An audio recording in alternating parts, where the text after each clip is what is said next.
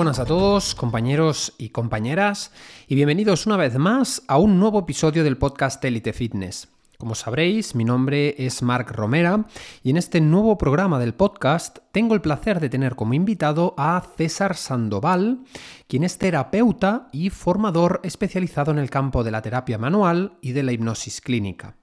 A lo largo de este episodio hablaremos de cosas tan interesantes como qué es la hipnosis y cómo puede ayudar a la gente, cómo acallar la mente y evitar los pensamientos recurrentes, Hablaremos también del miedo a la muerte y de dónde surge, veremos algunas claves para aprender cómo superar una adicción, hablaremos de cómo afrontar una ruptura emocional, cómo elevar nuestro nivel de vibración o incluso muchos otros temas de interés general, como por ejemplo acerca de si la suerte existe o no, de si la ley de la atracción es real o simplemente es sugestión, o incluso de cómo superar el rencor. Así que una vez más, y como de costumbre, poneros cómodos que enseguida comenzamos. Pero antes de empezar, y pasando a la parte de nuestros patrocinadores, si tuviera que recomendar el café de la mejor calidad, ecológico, seleccionado además cuidadosamente, que aporta un sabor distintivo y a la vez equilibrado y que además está disponible tanto en grano como molido o incluso en cápsulas eh, compatibles con la máquina Nespresso, sin duda apostaría por el café de la marca Orisens, donde puedes utilizar mi código de descuento ELITE10, todo junto y en mayúsculas, entrando en su página web orisenscoffee.com. Y por último, para concluir, si estás al corriente de lo perjudiciales que pueden ser para tu salud los disruptores endocrinos y quizás estás buscando una jarra que filtre, depure y alcalinice el agua 100% libre de tóxicos y los bifenoles comunes contenidos en el plástico, que además eh, cuente con filtro ecológico y con todos los certificados de calidad, entonces mi recomendación es que adquieras la jarra de Alcanatur, donde entrando en su página web puedes utilizar el código ELITE5, todo junto y en mayúsculas, para obtener hasta un 5% de descuento. Una vez dicho esto, ahora sí compañeros, empezamos con el programa.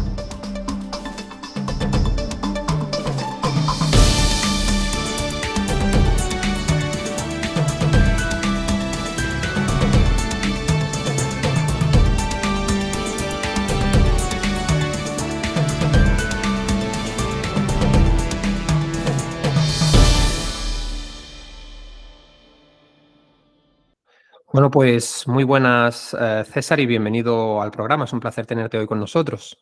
Muchísimas gracias, Marc. Un placer estar aquí contigo. Em, vayamos al grano, ¿no? Y empecemos a hablar de, cosas que hoy me he preparado para preguntarte. Estoy seguro que le resultarán muy, pero que muy interesantes a muchas de las, de las personas que nos siguen en el podcast, en redes sociales, eh, y que vayan a ver, pues, esta, esta entrevista, ¿no? Em, te dedicas a la hipnosis, ¿no? Entonces, quisiera preguntarte en qué consiste exactamente la hipnosis y cómo puede ayudar a la gente. Claro, la hipnosis es una herramienta que ayuda a pasar más allá de la barrera de la mente crítica. Es decir, cualquier tipo de información que llega a ti en estado consciente pasa primero por este filtro. ¿no? Es como un segurata de una discoteca que dice, tú puedes entrar, tú no. Es, la parte de tu mente que analiza, eh, pone un juicio sobre las cosas que llegan a ti. Entonces, la idea con ir más allá de esta capacidad analítica tiene que ver con ciertas programaciones que, se van acumulando a lo largo de nuestra vida, de nuestra infancia principalmente, porque en la infancia no desarrollamos esa capacidad analítica sino hasta la edad de 6, entre 6 eh, y 9 años, entonces, en esa edad todo entra sin filtro, ¿no? Y es donde se empiezan a generar unas creencias que después pueden eh, y, van a tener una repercusión importante en tu vida. Luego, esto sigue pasando, ¿no? En nuestra edad adulta también vamos generando ciertas creencias que luego hace que nos sintamos de una manera, eh, nos comportemos de una manera y, básicamente decretan el nivel de felicidad o infelicidad que vamos a tener. ¿no? Si tú tienes 30 años y tienes la creencia de que a esa altura tú tienes que estar casado y con hijos y, ha pasado que te has quedado soltero, pues es muy probable que sientas un alto nivel de angustia. ¿me entiendes? Porque hay una, em, una creencia que lo mismo eres consciente de cuándo se formó o lo mismo no lo eres, ¿no? Pero si tú descubres esto, tienes herramientas para poder modular ese mensaje o cambiar esa creencia para que en lugar de ser una persona infeliz, pues pueda ser una persona eh, feliz, ¿no? Con, con, esa situación, porque además, eh, como tú estés en un momento dado, en un momento dado no significa que vas a, estar así el resto de tu vida, ¿no? Entonces, la hipnosis ayuda a pasar esa barrera de la mente analítica y descubrir los patrones que están generando en ti ciertas conductas eh, y ciertas formas de, sentir, ¿no? Cosas que normalmente no somos conscientes. Hay una serie de procesos de los cuales no somos conscientes, por ejemplo, el latido del corazón. Nosotros podemos escuchar nuestro corazón, pero no necesitamos tener conciencia de que tiene que latir, ¿no? Esto pasa automáticamente. Y lo mismo sucede con eh, ciertas programaciones que te llevan a hacer algo de manera automática sin pensar. Algunas son buenas, como por ejemplo el conducir tu coche. Imagínate que tengas que aprender a, conducir tu coche todos los días. Eh, sería un desastre, ¿no? Eh, lo malo es que aprendemos de la misma manera ciertas conductas que, no son buenas para nosotros, ¿no? Las personas que, por ejemplo, fuman y en un momento dado se dan cuenta de que no les viene bien para la salud, pero eh, han aprendido y ya no, aunque saben conscientemente, racionalmente, lógicamente que no les viene bien y lo quieren dejar, no pueden, ¿no? ¿Por qué? Porque siempre que hay un conflicto entre la mente subconsciente y la mente consciente, el subconsciente siempre gana. Entonces, eh, eh, la hipnosis ayuda a adentrarte en ese tipo de programas y básicamente cambiarlos, modificarlos, reemplazarlos, ¿no? para que haga, para que tu mente haga lo que tú quieres que haga. Oye, ¿y realmente mm, es una tarea difícil desaprender?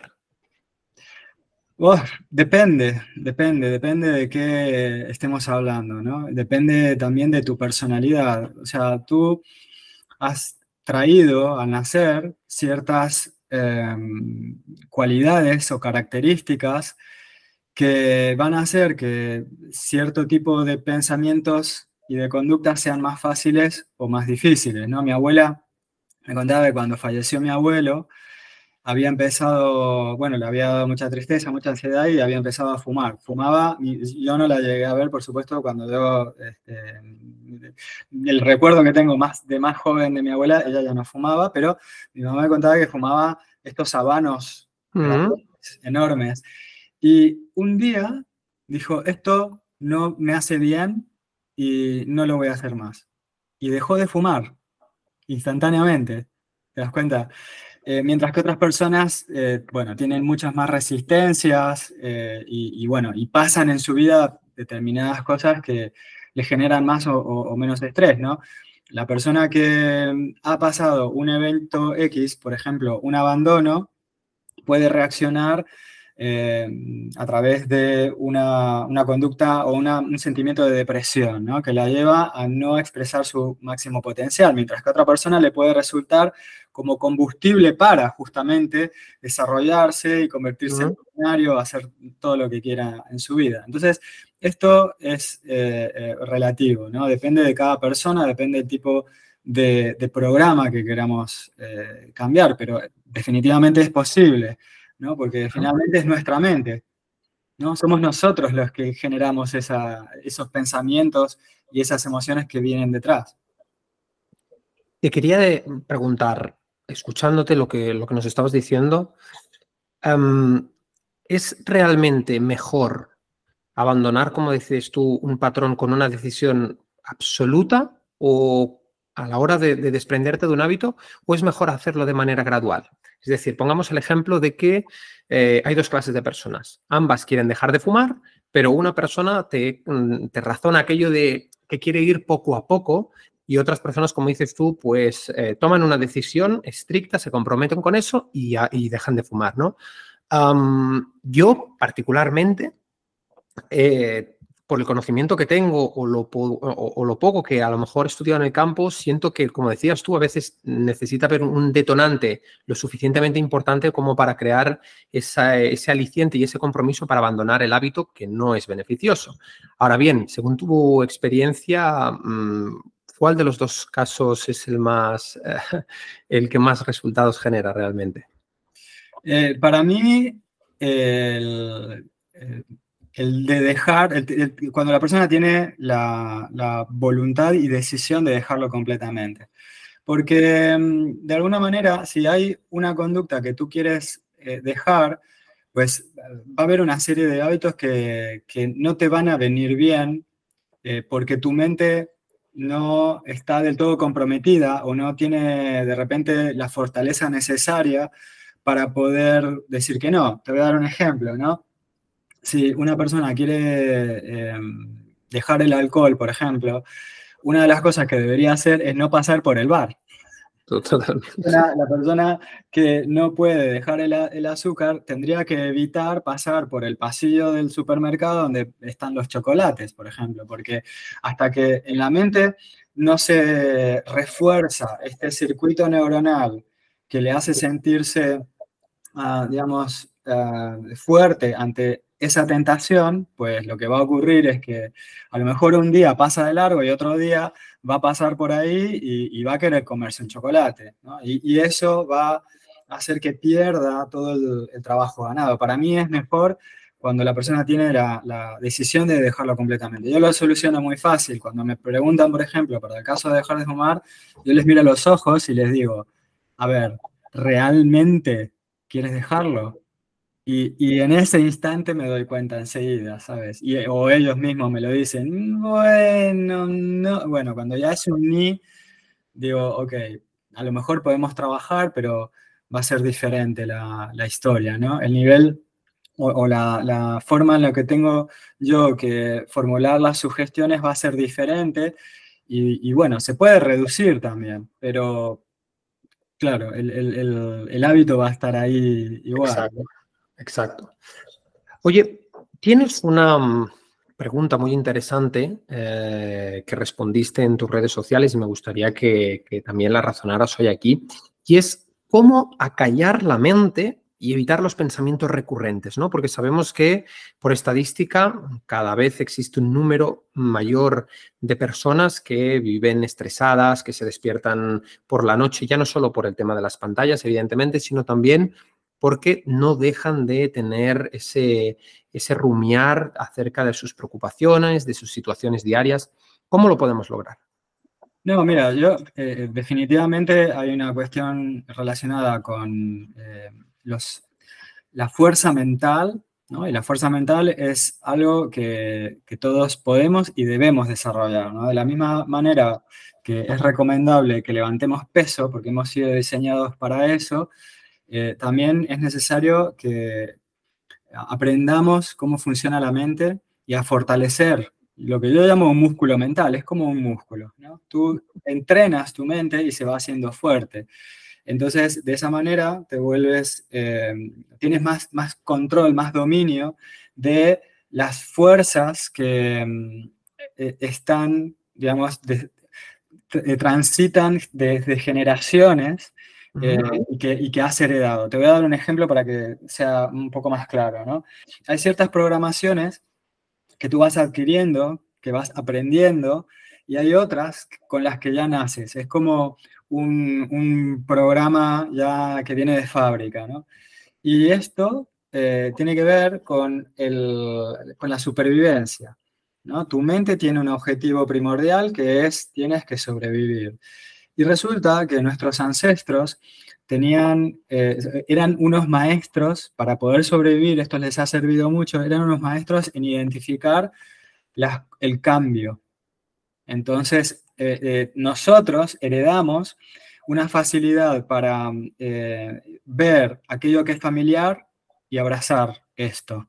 ¿no? ¿Por qué? Porque nuestros antepasados hicieron esto para poder sobrevivir. Ahora, el problema con esto es que muchas veces eso eh, familiar es tóxico, no, no es funcional. Entonces, eh, inconscientemente lo abrazamos de todas maneras y, luego recogemos como resultado problemas de salud y, problemas mentales, ¿no? Entonces tenemos que hacer que lo que es familiar deje de serlo. Y lo que queremos que eh, em, realmente queremos para nosotros que sea familiar y que no lo es, ¿no? Pero esto em, se puede hacer, parece un poco tarea imposible, pero eh, tenemos que pensar que todo, a lo largo de nuestra vida, todo resulta así. O sea, no es familiar para nosotros andar en bicicleta hasta que lo es. ¿Me entiendes? Entonces, el tema del ruido mental tiene un poco que ver con el exceso de estímulos que nuestros antepasados no, no tenían. Ellos tenían en una semana tal vez, en, perdón, nosotros tenemos en una semana la cantidad eh, de estímulos que ellos tenían en toda su vida. Entonces, nuestras mentes no están adaptadas para el, nivel de evolución que hemos sufrido ¿no? como sociedad a nivel mundial. Eh, entonces, bueno, nuestra tarea es justamente hacer lo posible para, para adaptarnos, ¿no? adaptar nuestra mente para que, o bien, eh, podamos decir no a, la cantidad de estímulos y también podamos ser resistentes, porque evidentemente va a haber una buena cantidad de estímulos a los que no vamos a poder, eh, no vamos a poder evitar. Entonces, em, creo que definitivamente hablaste de las pantallas.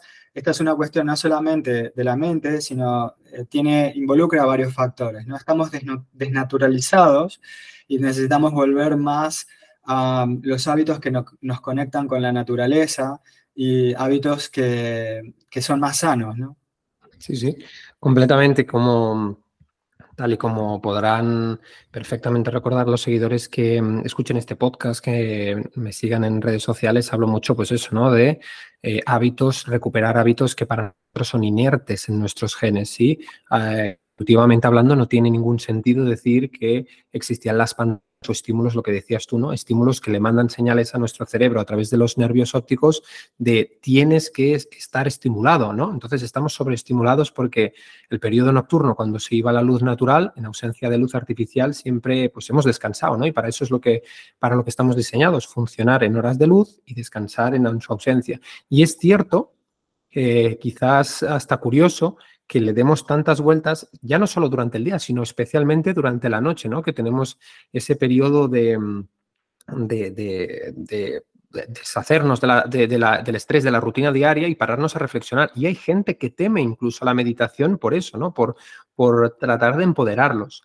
Entonces, bueno, yo desde la rama de la salud, desde luego, veo muchísimo el impacto negativo que tiene el estrés en la salud general, por supuesto. Es decir, diría que mm, de los seis pilares que yo hablo de la, desde el punto de salud holística, el estrés es uno de los que más afecta a nivel de deterioro, ya no solo cognitivo, sino de deterioro físico y nos acerca a la enfermedad pero mm, es algo que está, como dices tú, está, está desgraciadamente a la orden del día y los estímulos que estamos enfrentando constantemente eh, seguramente generen a futuro unos cambios epigenéticos para poder ser más resistentes al estrés, al menos mental.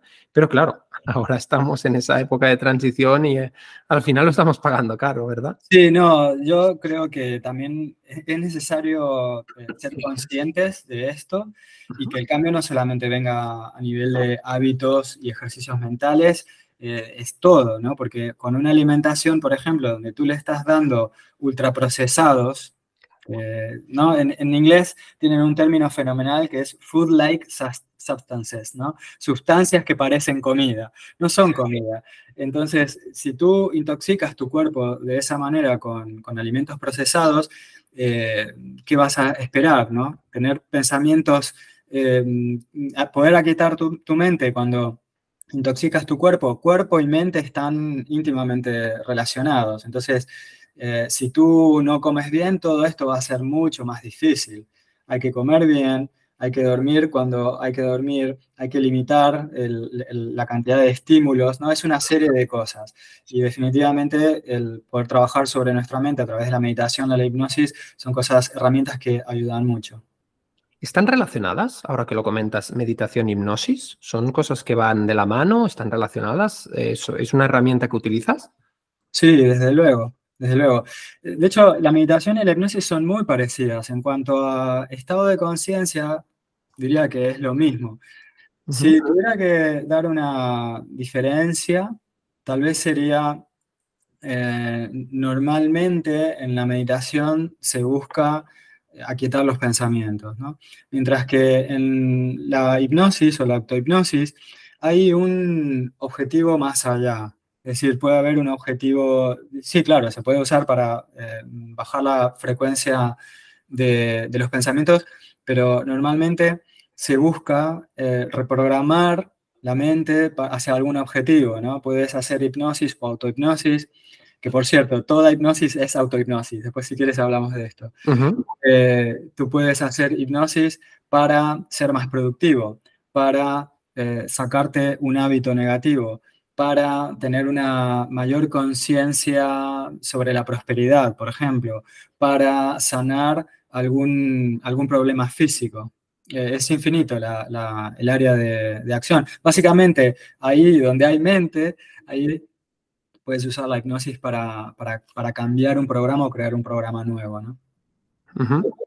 Y mm, te quería preguntar algo que me parece mm, que he escuchado, por ejemplo, de eminencias en el sector de la neurociencia, por ejemplo, eh, o catedráticos como el, tan conocido por todos Mario Alonso Puig, Em, acerca del poder que tienen las palabras y la autosugestión, ese diálogo interno para sanar, ¿no? para curar, incluso eh, alejarnos de ciertas enfermedades y revertir ciertos estados em, fisiopatológicos. ¿Tú cómo lo ves desde, desde tu campo? Sí, desde luego. Mira, siempre digo ¿no? que tú puedes elegir las palabras, pero no puedes elegir el efecto que tienen esas palabras. Entonces, si tú tienes un discurso, eh, hace muy poco en las redes alguien me dice, eh, cada decisión que tomo eh, me lleva a un fracaso, ¿no? Es, o una cosa así, me decía. Y, yo le respondía, mira, tienes que tener mucho cuidado porque esa forma en la que tienes de, de interpretar ese pedacito de realidad en la que tú estás ahora, eh, con estas palabras, lo único que te va a traer es, sufrimiento y dolor y deterioro de tus células, porque cada pensamiento, cada palabra tiene un efecto a nivel mental, a nivel emocional y a nivel de tejidos.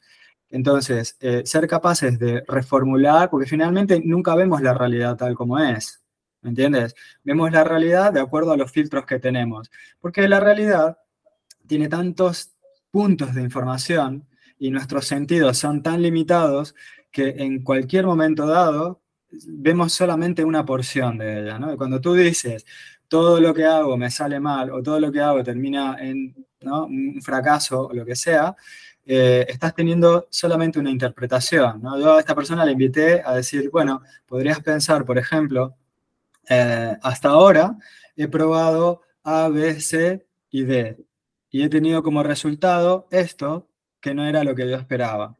Pero he aprendido X, Y, Z y a partir de esto voy a intentarlo de una manera diferente. ¿no? Cambiar la percepción, sí. Exacto, sí. Esta sería como una, interpretación más neutra que eh, te alejaría de ese efecto negativo, porque evidentemente el, todo lo que hago lo hago mal o me sale mal, lo que le está diciendo a tu mente cuando tú además lo repites eh, mm. Se convierte en un programa, ¿no? Entonces, llegará un momento donde no, ni siquiera lo vas a intentar, porque ¿para qué? Si todo lo que hago, lo hago mal, ¿no? La mente siempre busca alejarte del dolor y acercarte al placer. Entonces, si cualquier cosa que vas a hacer termina mal, eh, tu mente va a querer alejarte de eso. Y va a llegar un momento donde vas a, te vas a atascar, te vas a bloquear, no vas a avanzar y te vas a sentir increíblemente frustrado. ¿no? El precio por no fracasar eh, va a ser demasiado alto, pero es que incluso es un escenario inventado. Sí, sí, además es una, interpretación. Yo recuerdo que en, uno de, mis libros, en el segundo libro, que era, es un tema de crecimiento personal, nada que ver con, desde luego, con, el campo de la salud eh, física, como lo entendemos, hablaba de una cosa que estudié como, como, bueno, la gente quizá no sepa esta faceta de mí. Yo estudié también durante dos años acerca de coaching transpersonal y una de las cosas que, eh, de los temas que me pareció muy fascinante de estudiar era lo que decías tú, ¿no? El efecto Pigmalión, cómo eh, se, sucede una situación impactante desde un punto de vista emocional cómo eso nos afecta y después a la hora de empoderarlo, tanto para bien como para mal, lo refuerza, ¿no? Entonces es cierto de que mm, qué poder tienen, como dice, como dice, bueno, los expertos en el tema, qué poder tienen las palabras, ¿no? Y la forma en la que nos hablamos. Él siempre dice, hay una cita que me gustaría recordar porque me parece muy bonita, no sé si la conoces o no, te, la voy a exponer, capaz la has escuchado, capaz no. Él habla de, mm, en muchos de sus vídeos, eh, de los que se ha hecho viral, María Alonso Puig, habla de un psicólogo estadounidense, William James, creo que se llama, que mm, dice esta frase, y la frase dice así, eres tú con tu manera de hablarte cuando te caes el que determina si se ha caído en un bache o en una tumba, ¿no? Y me, gusta muchísimo porque habla precisamente de, de, esto que estamos hablando, ¿no? Del poder que tienen las palabras tanto para lo, positivo como para lo negativo, ¿no? Entonces, mm, me resulta curioso y me, parece interesante. No sé si lo habías escuchado. No, pero la idea tal vez eh, reformulada así a través de otros autores y me parece brillante y fascinante. Yo agregaría que eh, es no solamente tiene una, importancia vital para nosotros mismos y para nuestra propia salud, sino para los demás, ¿no? Em, había visto un vídeo, hay un, cirujano ya muy mayor, ahora, luego, ahora no me acuerdo el nombre, este señor es de Valencia, esto sí me acuerdo. Y estaba en un vídeo, él desarrolló un método de hipnosis que se llama noesiterapia, y mm, estaba hablando en una entrevista acerca de un caso donde estaba, bueno, una mujer que tenía un, bebé con un problema de corazón, ¿no? Y le tenían que intervenir. Y estaba desesperada porque evidentemente era una, una operación muy seria. No lo había atendido él, sino la hija de este eh, doctor. Esta mujer había ido con su cuñada y le dijeron, bueno, la, hija de este hombre le dijo, cuando le preguntan, ¿no? ¿Qué, ¿Qué, podemos hacer? Dice, imaginad que ese corazoncito es goma. Entonces, cada día ellas se ponían a imaginar que el corazón del bebé era como plastilina, era como goma y que se arreglaba, ¿no? Ese problema se arreglaba. Cuando fueron al médico para, para, hacer las pruebas y, y determinar cuándo tenían que operar a ese bebé, ese bebé ya estaba bien. Es impresionante. Y además, eh, es, es, claro, lo está, lo está contando un médico, ¿no? un cirujano que tiene décadas de experiencia. Entonces, ese, ese diálogo que tenemos para con nosotros mismos es, es eh, importante y es vital, pero el que tenemos para con otras personas también lo es, porque finalmente estamos conectados. Y podríamos decir las emociones al final es lo que genera mm, ciertos anclajes, ¿no? Porque yo me doy cuenta, yo soy un fiel defensor eh, de la ley de la atracción, un fiel defensor, por supuesto, eh, de hecho hasta lo tengo tatuado, ¿no? Thoughts become things, que es que los pensamientos se materializan, ¿no? Entonces, yo siempre he pensado que mm, hay muchas personas que tienen un error de concepto con la ley de la atracción. Ahora me das tu opinión. Y es que muchas personas creen que atraen aquello que dicen o aquello que desean. Y sin embargo, yo pienso, por experiencia o por ciertos logros eh, que, he conseguido materializar en mi vida, que no es tanto lo que decimos, sino lo que sentimos acerca de, ¿no? Por eso de ahí el, la diferencia de no es lo mismo imaginar un objetivo que visualizar un objetivo, porque la diferencia creo que radica en el sentimiento. Cuando tú visualizas algo, te sientes con eso, ¿no? Es como una manera de reclamarlo al universo, por muy eh, eh, esotérico, místico que, resulte, ¿no? Entonces, te quería preguntar cuál es tu, opinión acerca de esto, ¿no? Es decir, ¿la ley de la atracción eh, para ti existe o cuál es tu, opinión acerca de, ese arraigamiento entre, o de esa conexión entre palabra y sentimiento? Mira, Marc, yo creo en la, lo que yo llamo ley de atracción holística. Em, si tú vas con tu coche, ¿no? Y mm, tienes el semáforo verde, ¿vale? Pero vas a 200 en una calle que se supone que tienes que ir a, no sé, a 50, 40. Y claro, te cambia justo un momento antes de cruzar, pero tú vas a 200. Terminas pasando en rojo. ¿Te das cuenta? Que puedes, ¿qué, es lo que, qué es lo que pasa ahí, ¿no? Con ese semáforo en rojo. Terminas cruzando en rojo y te pueden poner una multa, ¿no? Tú vas con tu coche, tienes el semáforo eh, en verde, pero pasa un, un peatón. ¿Qué es lo que tienes que hacer ahí? ¿Cruzas o frenas? La ley dice que tienes que frenar, aunque tú tengas el, semáforo en verde. Entonces, la ley de atracción existe, pero lo que la mayoría de la gente no es consciente es que es una ley, ¿eh? como la del semáforo. Pero también hay otras leyes a tener en cuenta. Entonces, eh, la mente indudablemente tiene un increíble poder y mucho más del que nosotros pensamos. Pero también hay que saber que hay otras leyes que a veces se, superponen y que, y que conforman como un engranaje, ¿no? Y que hace que aquello que tú quieras esté supeditado también a esas otras leyes. Si pasa un peatón, tú tienes que frenar, no puedes pasar, ¿me entiendes? Entonces, no es que no funciona en ciertas ocasiones, eh, es que tal vez haya otras leyes en el medio. Por ejemplo, la ley de, contratos es una ley que dice que antes de nacer ya preconfiguramos eh, aquellas tareas que hemos venido a hacer. Y si mm, hay una cosa que tú deseas y que antes de nacer no, no estaba fijada en ese contrato, pues a lo mejor, a lo mejor no vas a llegar, ¿no? Eh, recuerdo hace unos años vi una entrevista a un hombre eh, africano, no recuerdo exactamente de qué país era, pero había sido reclutado eh, por las milicias porque había una guerra civil. ¿no? Y este hombre decía que a él le encantaba escribir y que soñaba con ser poeta, ¿no? muy bonito. Y, luego, más adelante en el, en el documental, decían que dos semanas después este hombre había fallecido. ¿no? Entonces a mí me quedó pensando, ¿por qué alguien que hablaba con tanta pasión sobre, sobre esto que él quería hacer no, no lo pudo cumplir? Bueno, no lo pudo cumplir porque simplemente esto que llamamos vida está eh, encapsulado dentro de un espectro mucho más grande.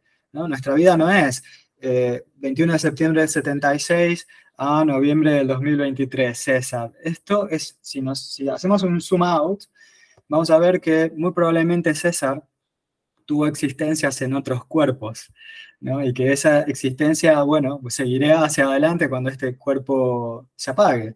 Entonces, tal vez lo que digo es que habrá eh, deseos que a mí yo empiece a tener en esta vida y que a lo mejor no llegue a cumplirlos. ¿Me entiendes? Eh, yo qué sé, yo fui artista marcial, ¿no? Y ahora me encanta el MMA. Si hubiera sido joven, ¿no? Si hubiera descubierto el MMA cuando eh, eh, fui joven, probablemente este, me habría metido ahí. Lo que yo tenía a mano en ese momento era el kickboxing, ¿entiendes? Entonces, eh, o ahora me encanta la calistenia.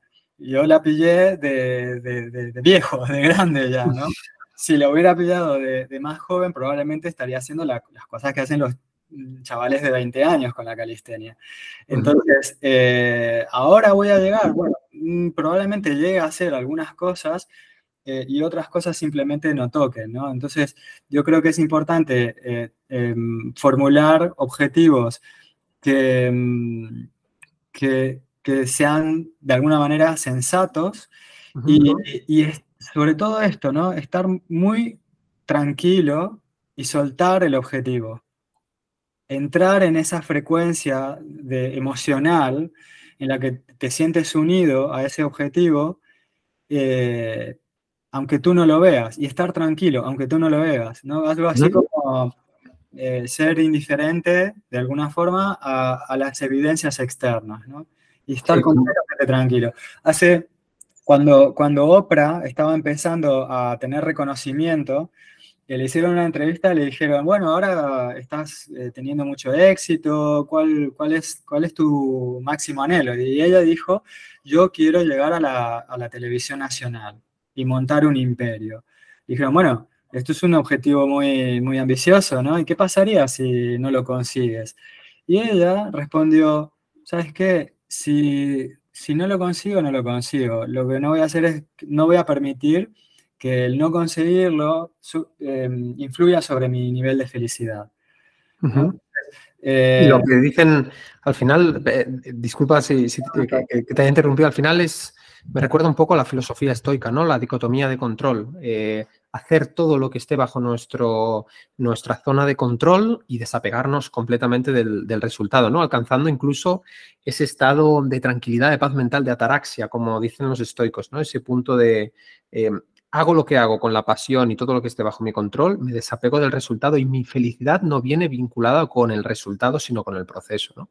Exactamente. y paradójicamente esto tiene un increíble poder y, te ayuda a atraer más aquello que quieres, ¿no? Porque finalmente, cuando muchas veces la gente intenta ¿no? diferentes sistemas de la ley de atracción y no encuentran resultados, es porque en algún momento dicen, no está pasando nada, ¿no? Esto no funciona.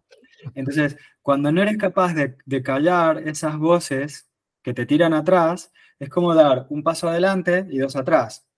¿Me entiendes? Lo que tienes que hacer es seguir visualizando, entrando en ese estado emocional y, después olvidarte, dejar que, que el universo eh, configure las cosas como, como mejor sea, ¿no? Muchas veces van a pasar cosas que tú ni te lo imaginabas.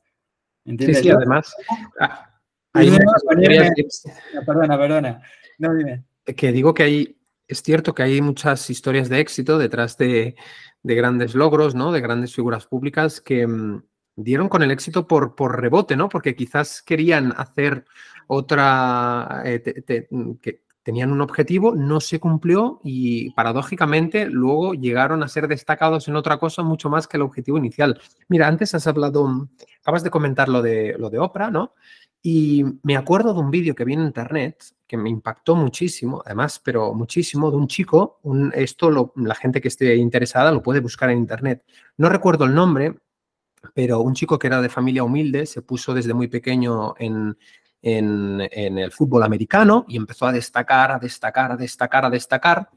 Y llegó a un punto de su carrera donde iba a ser profesional, iba a recibir un contrato multimillonario, ¿no? Era la estrella favorita, todos, todos los ojos estaban puestos en él.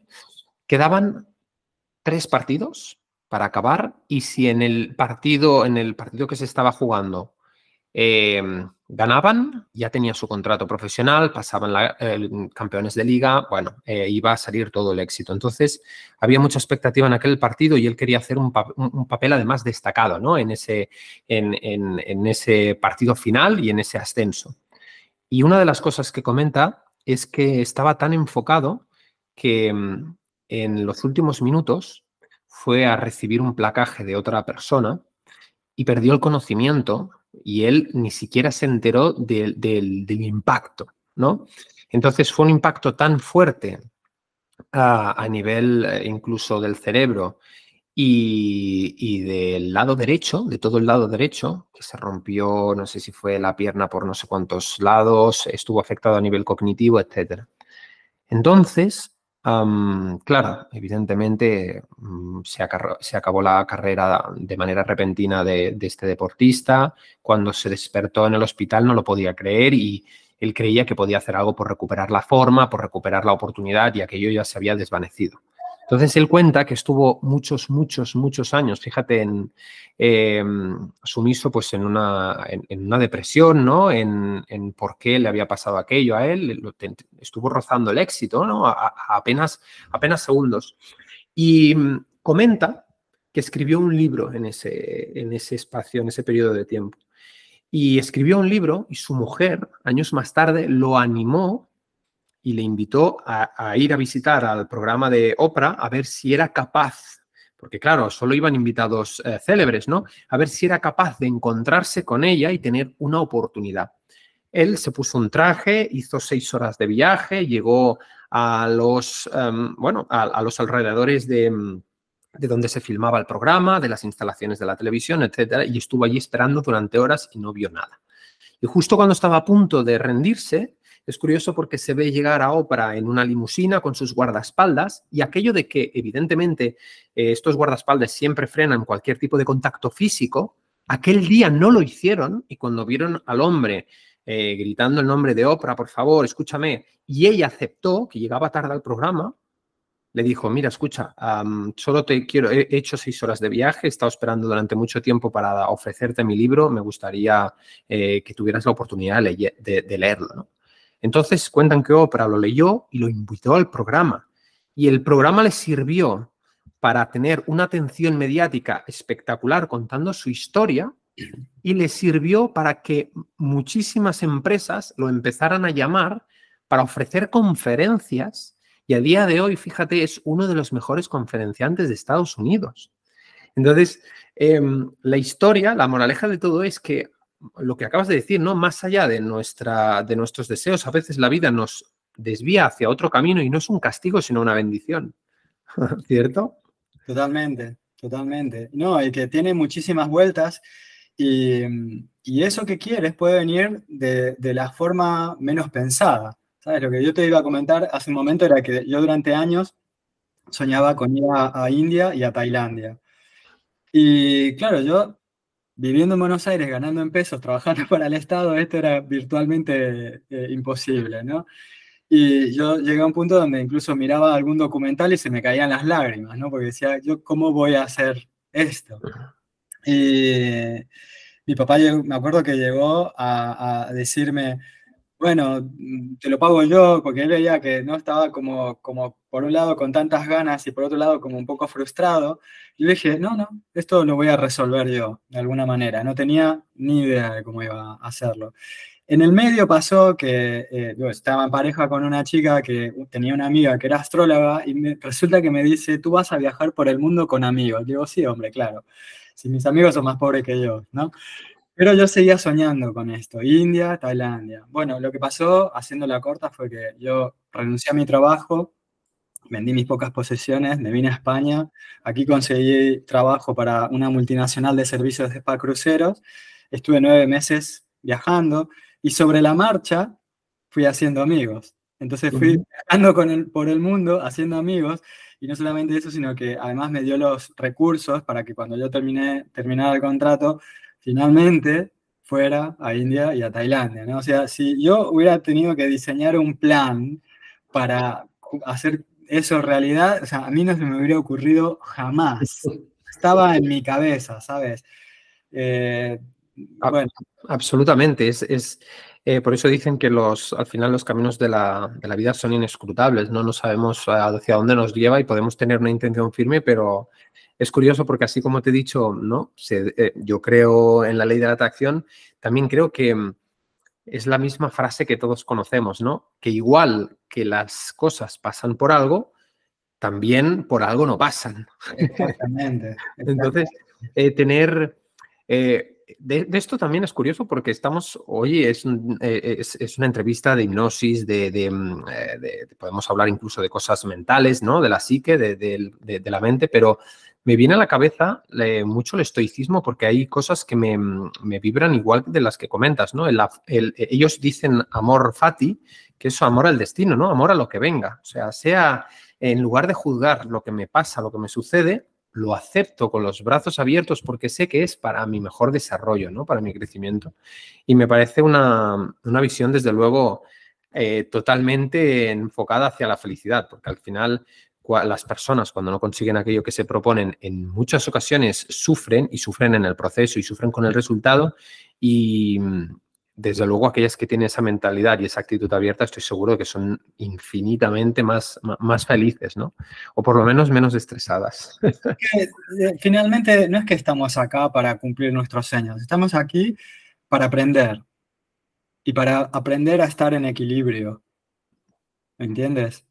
Eh, no es tarea fácil y no es poca cosa. Eh, entonces, para muchas cosas, esos, esos sueños locos van a ser em, funcionales y, muchas veces no, o no tocará, simplemente, o quedará para la próxima. Y hay que estar en paz, sea lo que, lo que sea. Eh, de todas maneras, la mentalidad indiscutiblemente es necesaria. Porque tú, si, tu objetivo es ser millonario, eh, sin una mentalidad millonaria, esto va a ser muy complicado. Y aunque lo consiguieras, si tú te conviertes en millonario con mentalidad de pobre, como pasa muchas veces la gente que se gana la lotería, eh, lo que va a pasar es que lo vas a perder todo. Y estadísticamente esto está, ¿no? 70% o más de la gente que gana la lotería en cinco años están arruinados de nuevo. Me encanta porque me encanta que comentes justo este ejemplo, porque es algo que genera muchísima controversia, muchísimo debate y hay una cosa que yo siempre digo, ¿no? Es decir, em, al final eh, suena absurdo, incluso te, hará reír lo que voy a decir, pero es que es, igual de, de, cierto que lo que acabas de decir. Y es que así como si quieres cambiar tu físico, no encontrarás amigos en un McDonald's, evidentemente si quieres, eh, si realmente quieres ser millonario, alcanzar esa meta, eh, no solo tienes que tener la convicción, sino trabajar mucho en tus creencias. Y si te juntas con gente que solo piensa en escasez, en victimismo, en pobreza y se queja, pues será desde luego, ya, ya no digo imposible, pero mucho más difícil, ¿no? Y es curioso porque la gente, según sus creencias, tú antes lo has dicho antes, ¿no? Según sus propios filtros, eh, muchas veces se ofende cuando tú, por ejemplo, escuchas una afirmación y desde el otro lado la cuestionan. Me explico. Eh, en una conversación de amigos, tú estás tomando algo conmigo en Tarragona, en la playa de donde tú eres, estamos tomando algo y vemos pasar, eh, digamos, pues un coche de lujo. Y uno de los dos quizá puede pensar o decir en voz alta, bueno, mira este pijo o este chulo, porque enseguida es verdad que, hay muchas personas que se lanzan a, ofrecer esta clase de comentarios. Esto es cierto, esto es una situación verídica que le pasa a muchísimas personas. Mira el chulo ese del coche, de lo que sea. Entonces yo lo primero que siempre hago, y es una de las cosas que me ha cambiado muchísimo ah, desde un punto de vista de, ya no solo evidentemente de abundancia profesional, sino abundancia e incluso eh, personal, sentimental, en todos los niveles, es cuestionarla. Entonces, cuestionar, ¿qué quiere decir? Que yo le pregunto a la gente, Oye, ¿cómo sabes que el coche de ese tío, ay, que, perdón, que la, persona que va en ese coche es un chulo? Es decir, tener un coche caro o lujoso lo convierte en chulo, porque chulos habrán con coches lujosos y sin coches lujosos. Felices, el dinero no da la felicidad. Bueno, la única, eh, el único hecho objetivo es que quien dijo eso no tenía dinero. ¿Cierto? O sea, si somos completamente objetivos es eso. Porque al final piensas, eh, habrá quien sea feliz, evidentemente, y tenga dinero y pueda disfrutar de eso, y habrá quien sea feliz sin el dinero. Pero eso no, no, no pega al dinero. Pero todo esto que lo digo, porque es lo que acabas de explicar. Porque tus creencias al final determinan en gran medida tus resultados. Es decir, es imposible, esto pasaba lo mismo, ¿no? Lo que tú decías, es imposible que adelgaces teniendo hábitos de una persona con sobrepeso y juntándote con esas personas y más creyendo que es imposible. Entonces, eh, todo empieza y acaba en la mente, ¿no? Exactamente, no, no, no, tal cual. Y, finalmente ese espacio alrededor tuyo que llenan otras personas son un reflejo de tus propios pensamientos. O sea, las personas que tú atraes a tu círculo no pueden hacer más que validar esa, esa, frecuencia mental que tú ya tienes. En el momento que la cambias, empieza a cambiar esa gente. O la cambias tú, las echas, o solas se van. ¿Te das cuenta? Porque, porque es, así. Si tú, por ejemplo, esto pasa mucho con, con, las parejas, ¿no? Que me dicen, atraigo narcisistas, no sé por qué. Bueno, no me respetan, no me hacen caso. Y yo lo primero que les digo es, ¿y tú te respetas y te haces caso? Porque si tú te respetas, no vas a permitir jamás que alguien al lado tuyo no lo haga. ¿Me entiendes? Por, más guapo, por más guapísimo que sea, es que no vas a comprar esa, esa película. ¿Me entiendes? En el momento que no, no, te respeta, eres tú la que no se está respetando. Entonces, eh, cuando tú cambias a la frecuencia, me, me, amo y yo me respeto, puedo amar y, respetar a los demás, y aquel que no entre en esa, vas a atraer gente que también se ama y se respeta, y como se ama y se respeta, también lo puede hacer contigo.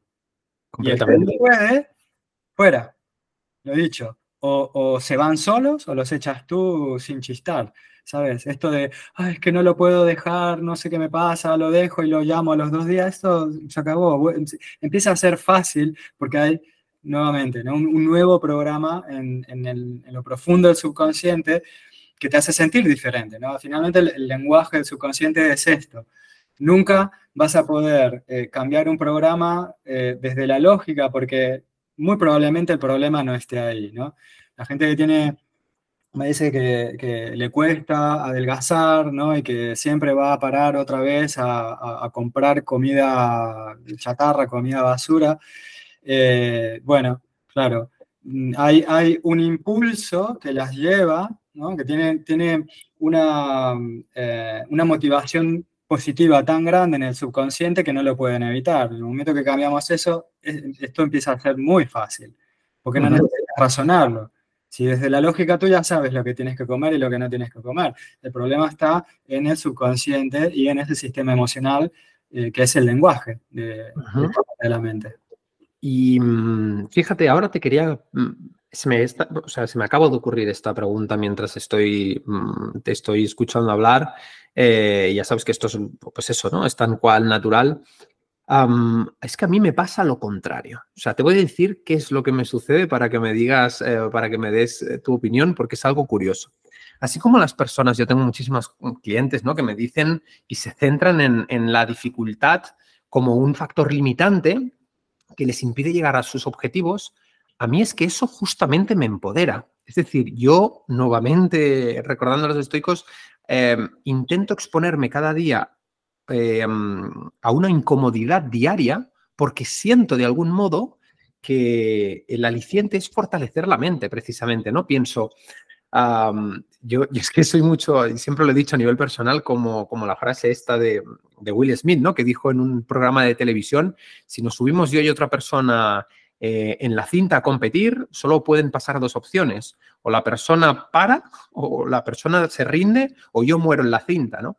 Entonces, es curioso porque no sé qué piensas al respecto, ahora me lo dirás y, ya te digo que es algo personal que no había planteado, pero mm, a mí me gustan, es como que utilizo el desafío o la incomodidad mm, que en lugar como una barrera, como un, como un acto de, superación, ¿no? de valentía y de refuerzo, porque me doy cuenta que, eh, como todo, ¿no? las duchas de agua fría que, exponemos, hay que tener mucha valentía, ¿no? Para decir, me pongo en invierno, en verano, eh, todo el mundo quiere ducharse en agua fría, pero es que en invierno hacerlo es un acto de, valentía que te invita a desafiarte. Entonces, yo siempre digo a, las personas cuando me dicen, ostras, Mark, ¿y tú cómo, cómo haces esto? ¿Cómo te duchas eh, en agua fría? ¿O cómo, cómo te motiva, que esto lo dijo en directo, cómo te puede motivar salir a correr a las 2 del mediodía cuando más calor hace? Y yo pienso, y es algo que compartió, que en esa incomodidad me desafío y conozco dónde están los límites o qué puedo o qué no soy capaz de hacer. Entonces quería mm, que me dijeras, ¿estoy loco o, cómo, qué piensas acerca de es, una, es una sana locura. Eh, pero yo te diría, no te preocupes porque puntos débiles tenemos todos, Mark. Si nos ponemos a charlar un ratito nosotros dos cuando la cámara se apague, probablemente encuentre alguno y que, y que de repente a mí me resulta súper fácil y tú no lo puedes, no, ¿sabes? Mi papá, por ejemplo, era un manitas brutal para arreglar cosas. Se rompía algo, él arreglaba. Yo rompo cosas. Yo no puedo arreglar cosas. ¿Me entiendes? Pero a mí se me da bien cocinar. Tú me pones, yo encuentro dos ingredientes en tu, en tu cocina y yo algo voy a hacer. No sé por qué, no sé cómo, ¿me entiendes? Pero yo sé que puedo hacerlo, no me hago problema por eso. ¿Me entiendes? Me resulta fácil, es como estimulante. ¿Sabes? La gente que dice, ay, no sé lo que voy a comer, yo no tengo jamás ese problema. Porque escucho mi cuerpo y, veo lo que tengo, y si un día como hoy, que es fiesta en toda España, no tengo nada abierto, pues con las dos cosas que tenga yo me voy a hacer algo segurísimo, ¿me entiendes? Eh, simplemente el desafío para ti ahí no está. Evidentemente que tiene su mérito, ¿no? El, buscar la dificultad, porque esto, eh, bueno, te, empodera, te hace más fuerte, pero yo te diría, ahí no está, ahí no está el reto. El reto está en lo que me, me dé miedo de verdad, ¿no? Es decir, a lo mejor no es eso, a lo mejor es cualquier otra chorrada, pero si lo identifico, es la... Va a ser otra cosa que para mí me resulta súper fácil y ahí te voy a decir, ah, amigo, Claro. No te preocupes. Y puede que en algún momento no sea el momento, no sea significativo, pero la vida nos lo chanta en la cara.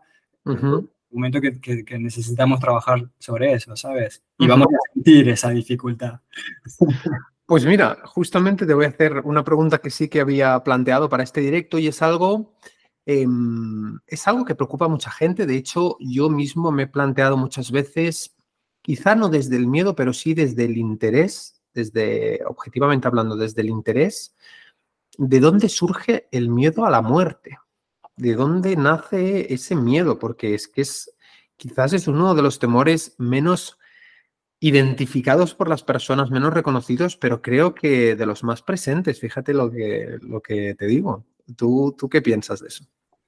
Bueno, eh, el miedo a la muerte surge de, esta programación natural que venimos todos, tenemos todos por default, que, nos lleva a evitar todo lo que nos lleve a la muerte, porque la muerte significa que, que, que separa, separa todo.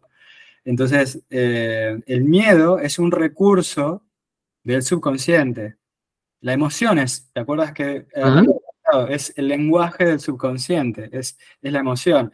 El subconsciente nunca va a llevarte a hacer lo que quiere que hagas tú a través de la lógica, porque la lógica es un instrumento de la mente analítica.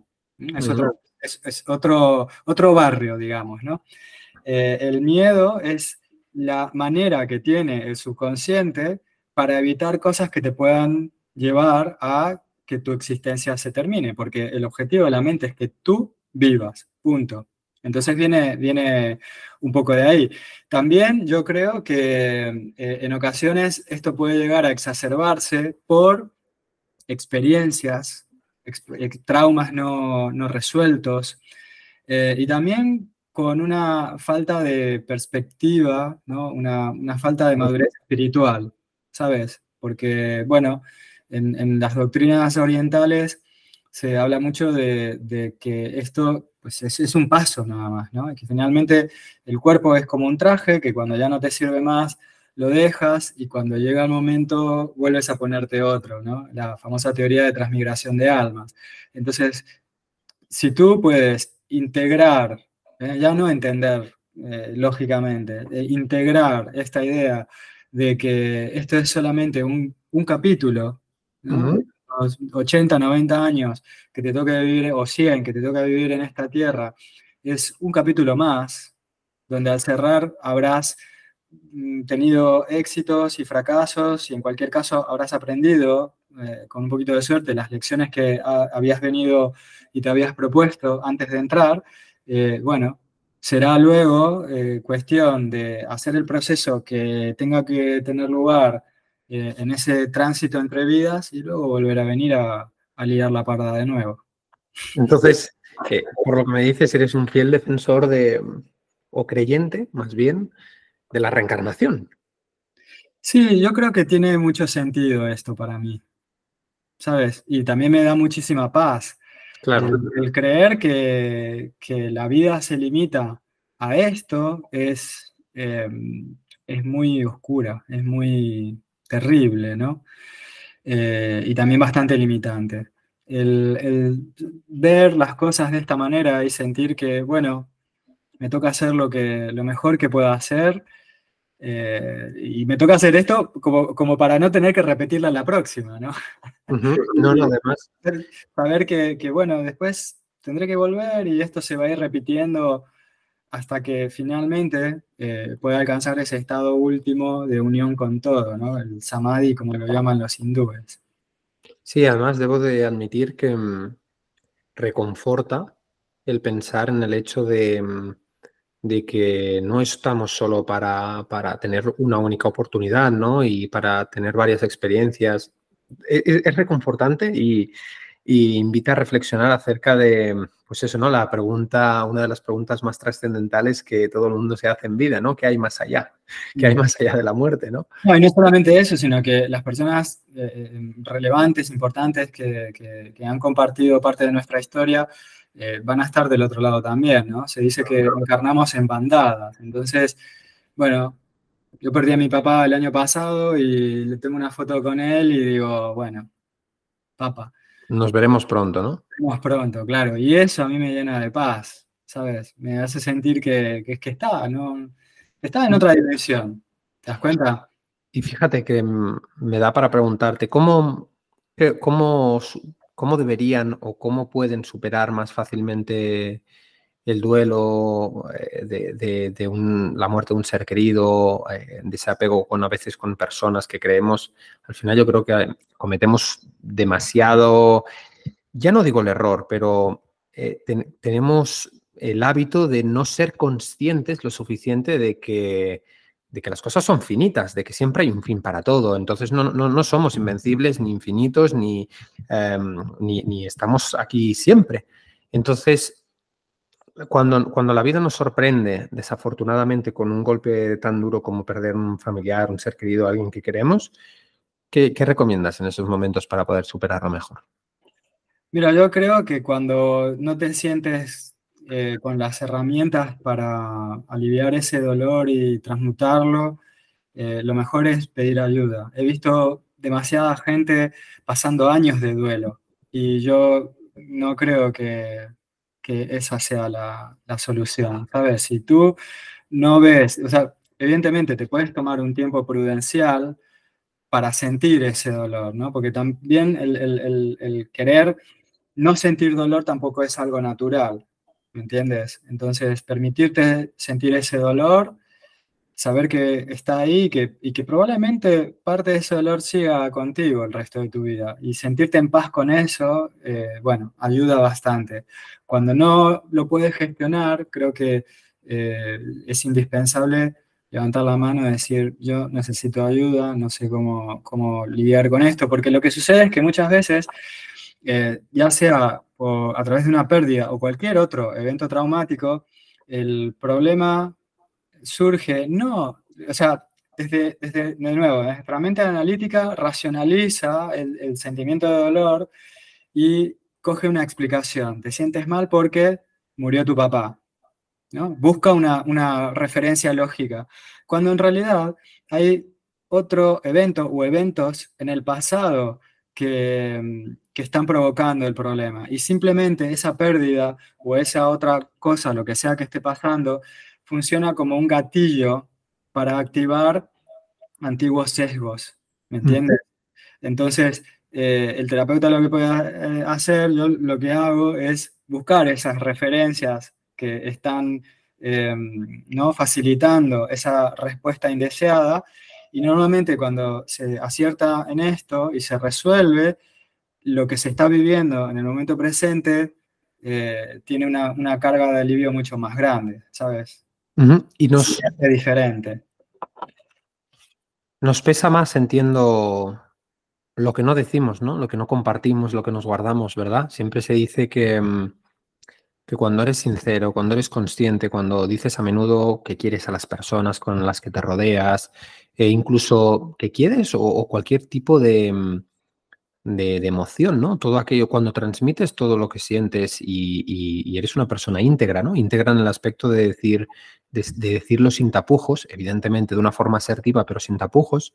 Yo creo que estas, em, las personas, yo, yo lo he adoptado desde hace mucho tiempo como estilo de vida, esta filosofía, es decir, compartir mis, eh, mis opiniones. Después, cuando acabemos este directo, pues te diré que ha sido, por ejemplo, fantástico tener esta charla y si hubiera algo que no me ha gustado, pues también te lo diría, ¿no? Pero yo creo que es cierto, me he dado cuenta que una de las partes del dolor humano, no sé si estoy en lo cierto, pero por la experiencia que he tenido y muchas también, mucho, una pérdida de dos personas muy cercanas por, por una enfermedad tan temida como es el cáncer, siento que mm, nos torturan más en vida las cosas que no decimos, ¿no? Cuando se despide una persona de este mundo sin, eh, sin poder haberle compartido cierta emoción, bien sea cuando tenemos pues, un asunto con, que resolver con esa persona, ¿no? O bien sea algo positivo como decir te quiero, cuando no, no completamos esa misión es cuando más nos torturamos, ¿cierto? Cuando desde, luego, desde luego, porque el objetivo de la emoción es la expresión.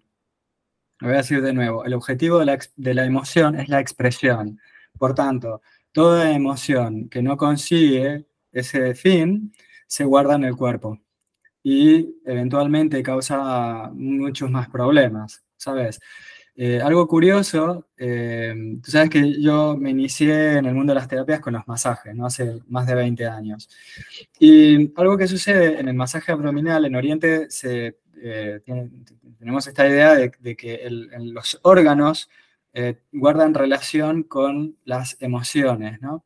Entonces, en mis clases, las veces que tocaba hacer masaje abdominal, muchas veces surgían catarsis entre los alumnos, ¿no? Una explosión que viene de, nada, porque estamos tocando el abdomen, no estamos hablando del pasado, ni estamos hablando de las emociones, estamos haciendo masaje, estamos tocando el cuerpo, estamos eh, tocando la región eh, abdominal y de repente pues la persona saca aquello que en algún momento no pudo, no, pudo expresar. Entonces algunos lloran, otros eh, les da miedo, otros les da rabia, ¿no? Les da rabia.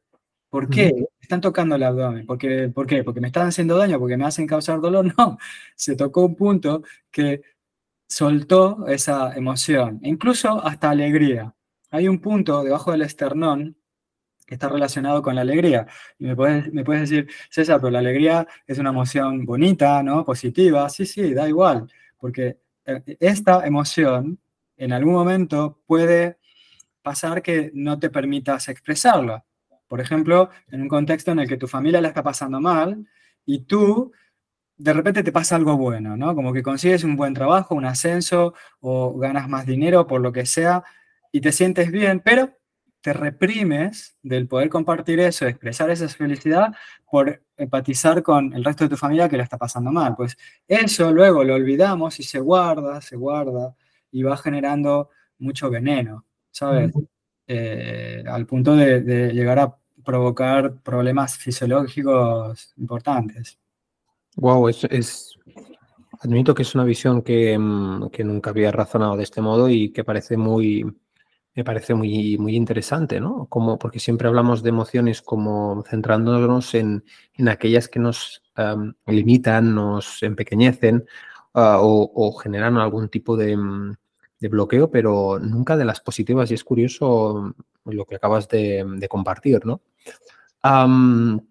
Como nos queda muy poquito tiempo para acabar este directo, me gustaría hacerte mm, algunas preguntas ya eh, un poco picantes, ¿no? un poco morbosas. ¿Cómo protegernos de la gente envidiosa? Bueno, hay varias maneras. Em, hay una técnica que es sencilla y que me gustaría que la gente lo pruebe y que luego me digan, César, ¿estás loco? o lo que sea. Pero se llama el huevo de luz. Yo lo aprendí muchísimo, hace muchísimos años, incluso antes de, empezar a estudiar hipnosis. Y es simplemente imaginando que tienes una estructura de luz alrededor tuyo, como si fuera un huevo de luz, y manifiestas algo, ¿no? Tú das una, una afirmación como que esta barrera impida entrar nada excepto la energía del amor y te visualizas un ratito con esto, ¿no? Eh, entonces ya está. Otra cosa también sería importante el ver si uno no tiene esa, esa actitud ¿no? de, envidia, de, cuchicheo, de, ¿sabes? Porque va a resonar en nosotros en la medida que esté con nosotros. Si tú no eres una persona envidiosa, alguien al lado tuyo te puede estar diciendo algo que, ¿no? que intente eh, ¿no? sembrar veneno en ti y a ti no te va a pasar absolutamente nada. Entonces, el, sentirnos mal cuando tenemos una persona tóxica al lado es una gran oportunidad para aprender sobre nosotros mismos. ¿no? Entonces, eh, yo diría, hacer un, un autoanálisis ¿no? de en qué parte de nuestra vida nosotros estamos siendo de esa manera y no nos estamos dando cuenta. Porque para que se activan las alarmas, esto tiene que estar adentro de nuestro. ¿Me entiendes? Un ejemplo así muy cortito. Eh, eh, yo siempre fui como muy bajito, ¿no? Incluso ahora debo medir unos 65 o así. Y cuando era pequeño, imagínate, ¿no? Entonces me decían, ya sabes, lo de los niños, ¿no? Enanito, bajito, todo esto. Y a mí me afectaba un montón, ¿no? No me gustaba, la pasaba fatal. Ya de más mayor, ¿no? de joven adulto, empecé, empecé a dejar de hacerme problemas porque, primero, sabía artes marciales y segundo, eh, me di cuenta que para los fines que yo tenía, que era practicar artes marciales, ya me estaba iniciando el tema de masaje tailandés y, me venía fantástico, de hecho, la, la, altura que tenía. Más adelante, eh, llegué a entrar en unas situaciones, no sé cómo, donde alguien X me dijo, ah, porque tú eres demasiado bajito, ¿no? Y yo me di cuenta, ese grado de madurez, que a mí ya no me causó nada, ¿entiendes? ¿Por qué? Porque yo, esa creencia no está en mí. Y como no la tengo yo, esto que me viene de afuera, es como que no tengo por qué aceptarlo. Si a, a mí me hiriera, es porque hay algo en mí que lo está creyendo. Resuena, sí. Exacto. Eso, eso por un lado. Lo del huevo de luz, por otro, que creo que es muy efectivo. Y finalmente, una de las técnicas más poderosas, que es la de enviar una bendición silenciosa. Hace un ratito hablamos del poder que tienen las palabras, no solamente con nosotros mismos, sino con los demás. Enviar una bendición silenciosa, desearle el bien, desearle salud, desear el bienestar económico a esa persona que está chillándonos, no es fácil, pero es una gran herramienta. Vamos a descubrir cosas muy locas ¿eh? que pasan con esto. Y además, bueno, al final todo también, creo, corrígeme si me equivoco, pienso, tengo la, la creencia de que mm, para poder combatir esta clase de pensamientos, al final uno tiene que trabajar, tiene deberes, ¿no? Que trabajar con uno mismo, consigo mismo, acerca de lo que dices tú, ¿no? De cómo piensa, de cómo siente, de cómo habla, e identificar sus pensamientos, em, tratar de entenderlos, de aceptarlos también en muchas ocasiones, ¿no? Aquello que, ya, sabes lo que dicen, que aquello, aquello que... Mm, ¿Existes? Exacto, que, e, e, es exacto, ¿no? Que aquello que no aceptas eh, te, te, empequeñece y aquello que aceptas te transforma, ¿no? Te libera. Entonces, em, pienso, todo el mundo, sobre todo en redes sociales, yo he hablado muchas veces de esto. Es verdad que se me conoce quizá por la labor divulgativa acerca de muchos hábitos, etcétera, pero suelen pasar por alto que soy una persona que siempre digo que el aspecto emocional eh, es, importantísimo. Es decir, al final no contemplo la salud holística sin trabajar en ese plano. Y creo que en ese plano, en el plano, em, ahí diría cuando digo el plano personal, haría referencia tanto al psicológico como al emocional como al espiritual, ¿sí?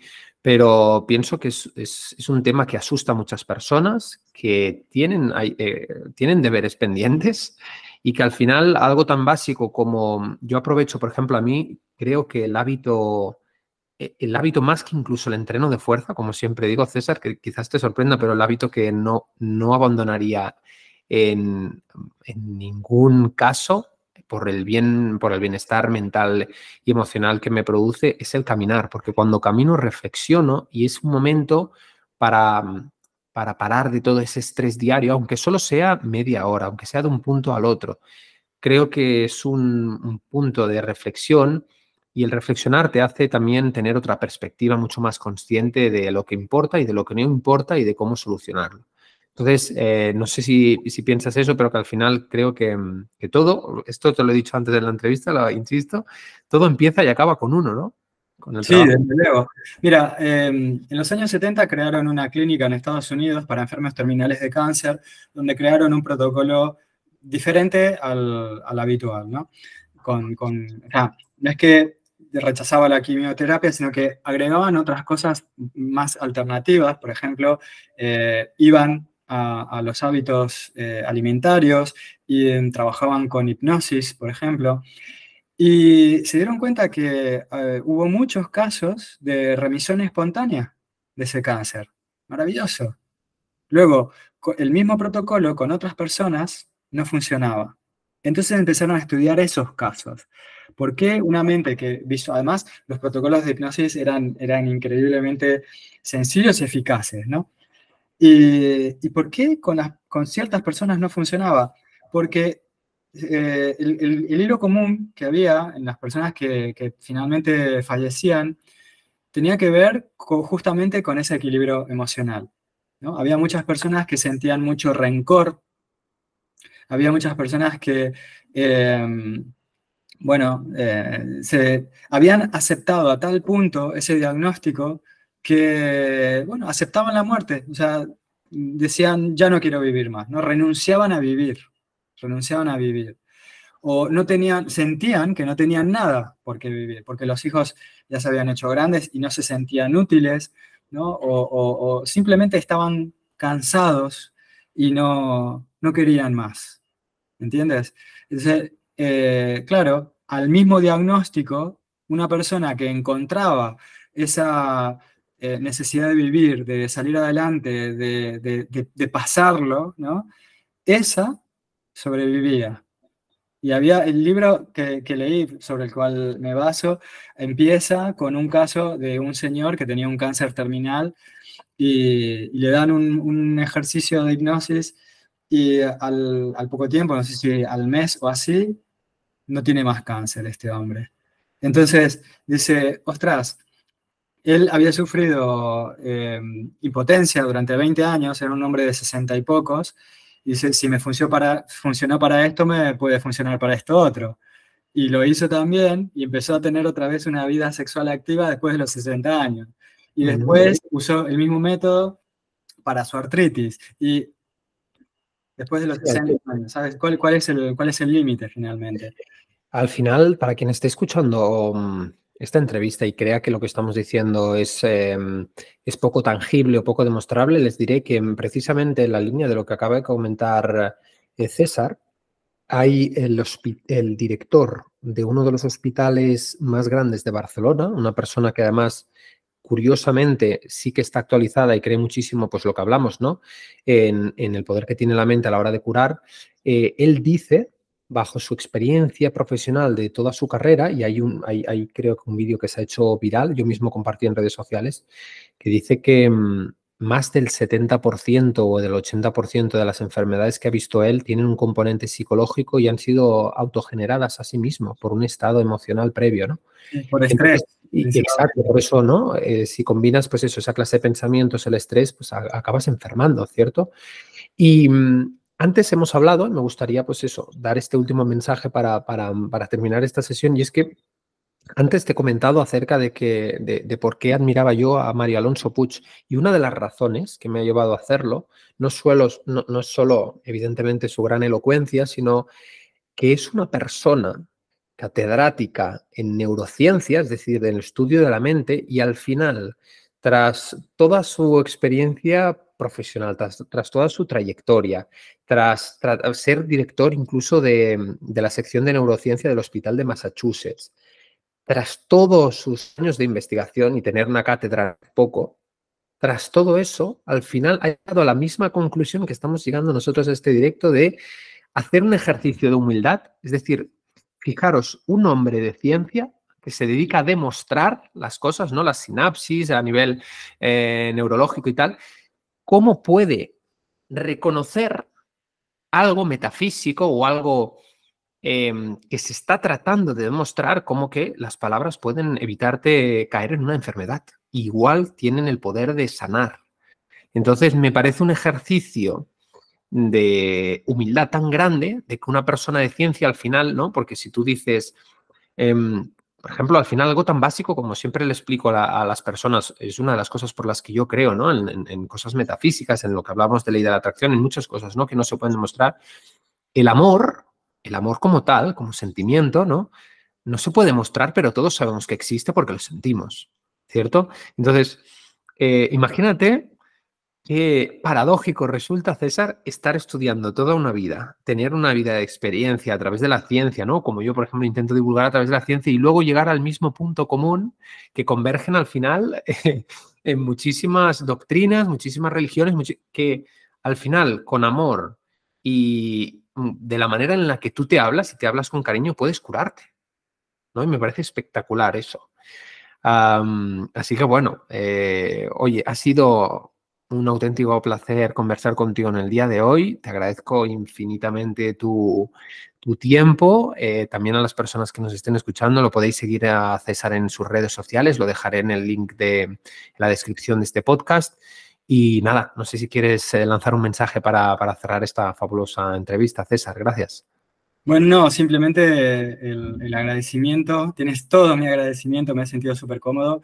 Y, bueno, esta oportunidad de, poder educar, de compartir experiencias, yo creo que es de esas cosas que, aportan mucho, ¿sabes? Hace poco me decían cómo uno puede sobrellevar todas las cosas terribles que están pasando en el mundo ahora mismo, ¿no? Y yo, reflexionando con esto, sobre esto, compartí una cita del Dalai Lama. El Dalai Lama dijo, eh, alguien le preguntó, ¿no? ¿Cómo puede uno ser feliz habiendo tanto dolor en el mundo? Y él dijo, ¿y a quién ayudas tú siendo infeliz?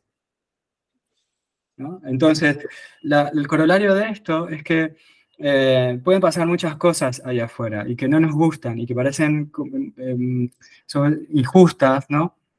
Pero finalmente, nuestro trabajo cuál es? Es mantener el máximo estado de equilibrio y ver quién soy y qué he venido a hacer, ¿no? Yo soy este que ves aquí, ahora, me considero un buscador, no más, y sé que he venido a compartir pues lo que humildemente he aprendido en, estos años de, de, investigación, ¿no?